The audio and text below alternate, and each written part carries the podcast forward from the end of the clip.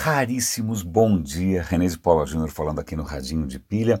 Quarta-feira, deixa eu já de saída fazer um anúncio. A próxima semana não teremos Radinho. Eu não vou publicar novos episódios até depois do Carnaval.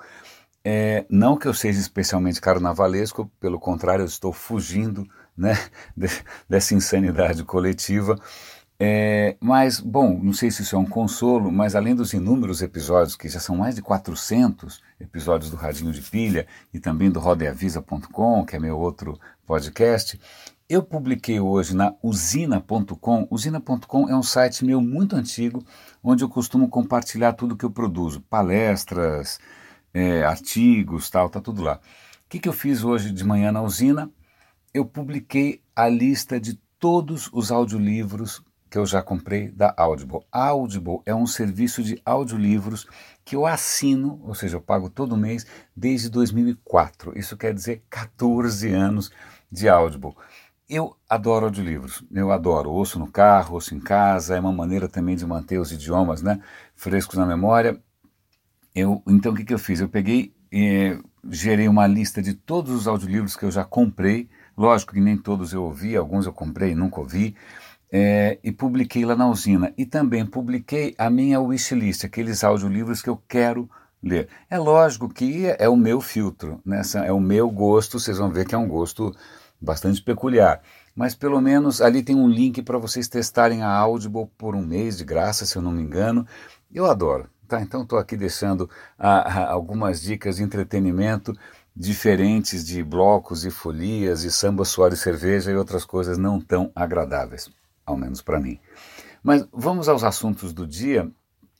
Interessante porque recentemente, eu não sei se eu cheguei a comentar aqui ou se eu pensei em comentar, mas eu tinha lido um artigo é, extremamente interessante e não necessariamente simples sobre mitos da computação quântica. O que o cara tentava deixar claro é que, embora haja um tremendo oba-oba com relação à computação quântica, não, a hora que vier o computador quântico, nós vamos entrar na singularidade porque ele vai ser infinitamente mais rápido que um computador normal, é, os problemas que demorariam milhares de anos para ser resolvidos vai resolver em cinco minutos, e todo aquele oba-oba é messiânico né, de sempre e tal. Ele fala: calma, calma, porque existe uma série de problemas inerentes à computação quântica, sobretudo porque ela é quântica. Quântico quer dizer o quê? É, que é muito difícil de controlar.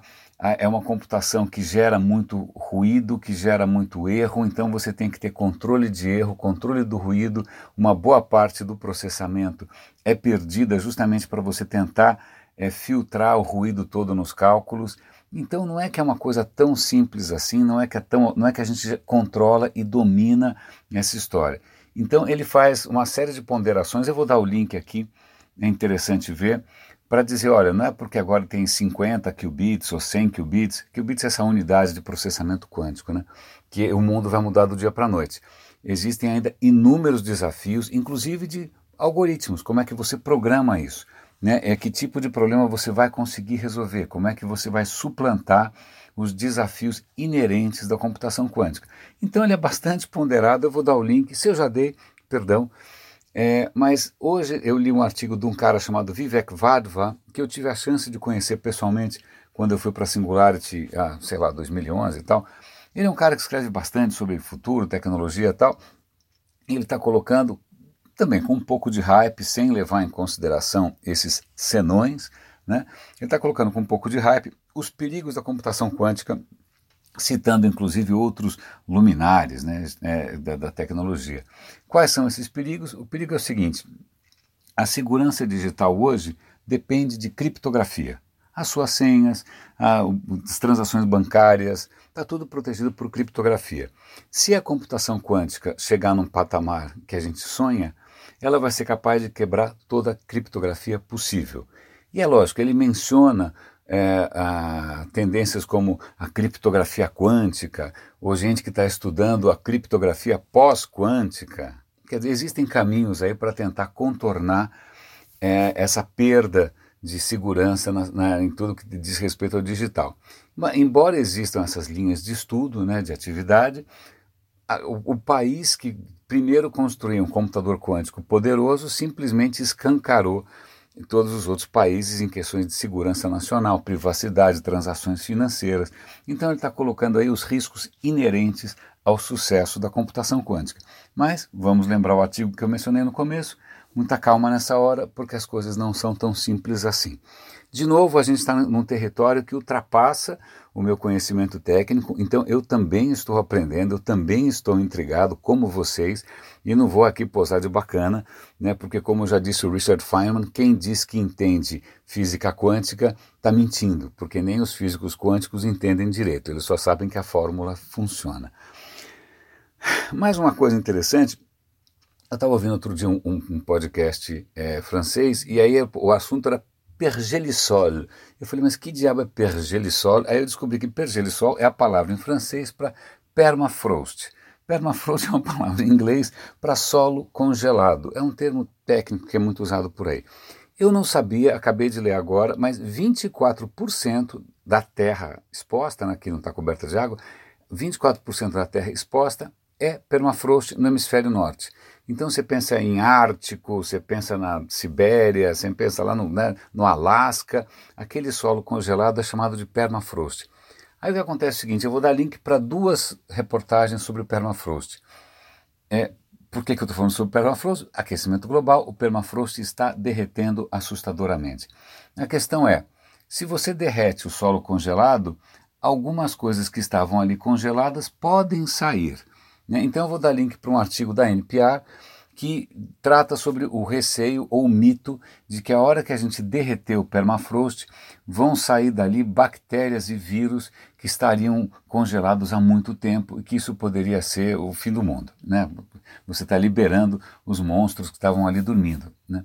E aí ele vai questionar e vai dizer: olha, muita calma nessa hora é, os cientistas têm é, pesquisado, têm analisado, em, muitas, em muitos lugares o permafrost está mostrando, está descongelando carcaças de animais que já morreram, inclusive pessoas que morreram na época da, da gripe espanhola, mas acontece que não necessariamente os vírus e bactérias sobrevivem a tanto tempo assim.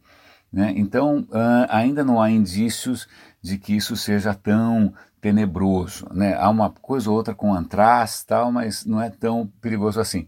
Mas o que me assustou é um outro artigo que eu vou compartilhar hoje, dizendo o seguinte. O permafrost, o solo congelado, ele retém coisas da atmosfera e também do meio ambiente e ficam ali. O que eu não podia imaginar é que ele retém mercúrio. Aparentemente, o processo de decomposição de plantas acaba liberando mercúrio para o ambiente. Eu não tinha ideia de que plantas absorvessem mercúrio. Pois bem, a estimativa é que se o permafrost descongelar e a no pior cenário, no final do século, 99% descongelou, isso liberaria 58 milhões de litros de mercúrio no ambiente. Isso triplicaria o mercúrio disponível. Disponível é uma palavra boa, né? Quem quer mercúrio disponível? Não quero. Não é disponível no meio ambiente. Mercúrio é. Puxa, eu devia ter desligado esse alarme, né? Mercúrio é uma tragédia. É altamente tóxico, é altamente venenoso, né? É, então, está aí mais um daqueles efeitos malucos do aquecimento global. É, não só liberar vírus zumbis, né, se bem que isso é meio mito, mas também liberar o mercúrio. Outra questão que eu vou procurar aqui para ilustrar, que eu, que eu também sei, é que o, o permafrost pode estar contendo uma quantidade colossal de metano. Muito metano pode estar preso no permafrost. A hora que você descongela o permafrost, o metano é liberado. Qual é o problema de metano? Metano é 50 vezes pior em termos de aquecimento global do que o gás carbônico. Então, tudo isso para mostrar que aquecimento global é, e mudanças climáticas não são fenômenos assim lineares. Né? É, muitas vezes são, eles, eles são gatilho, né? eles liberam. Puxa vida, que barulho chato! Liberam problemas complexos que podem sair fora de controle e a gente não consegue prever as consequências. Então está aí o permafrost, você foi agora introduzido a, a, um problema novo que muito provavelmente não conhecia. Eu não tinha ideia de que é, 24% da crosta terrestre estava congelado com permafrost e realmente eu não podia imaginar que Mercúrio né, era um dos tesouros escondidos, entre aspas, debaixo do gelo.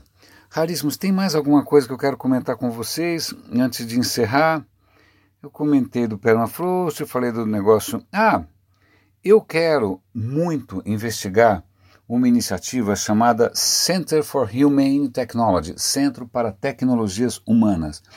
É uma iniciativa americana que reúne inúmeros líderes de empresas de tecnologia, CEOs, aqueles caras importantíssimos, que eles estão fazendo o seguinte alerta: a tecnologia é, precisa se tornar mais humana, que inclusive, puxa, é um dos meus lemas, né? Um dos meus lemas no LinkedIn era justamente esse, era dizer que uma das minhas preocupações era humanizar a tecnologia. Eu estou vendo aqui o site dos caras, eu vou dar link, eu vou, eu estou no mesmo pé que vocês, tá? Então, é, eu estou explorando, estou descobrindo. Então, quando você clica na página sobre o problema da tecnologia, ele fala o seguinte: nossa sociedade está sendo sequestrada pela tecnologia. E aí ele menciona o vício, né? essas empresas todas investem no vício, eles querem viciar você, é, querem roubar sua atenção, é, eles estão tornando a sua vida mais pobre, estão causando depressão. Aqui, o Instagram, o Instagram glorifica uma vida perfeita e assim vai. O Facebook nos segrega, é, questões de saúde mental, questões da infância, questão de relações sociais. Eu vou investigar, eu quero ver como é que eu posso me aproximar dessa história.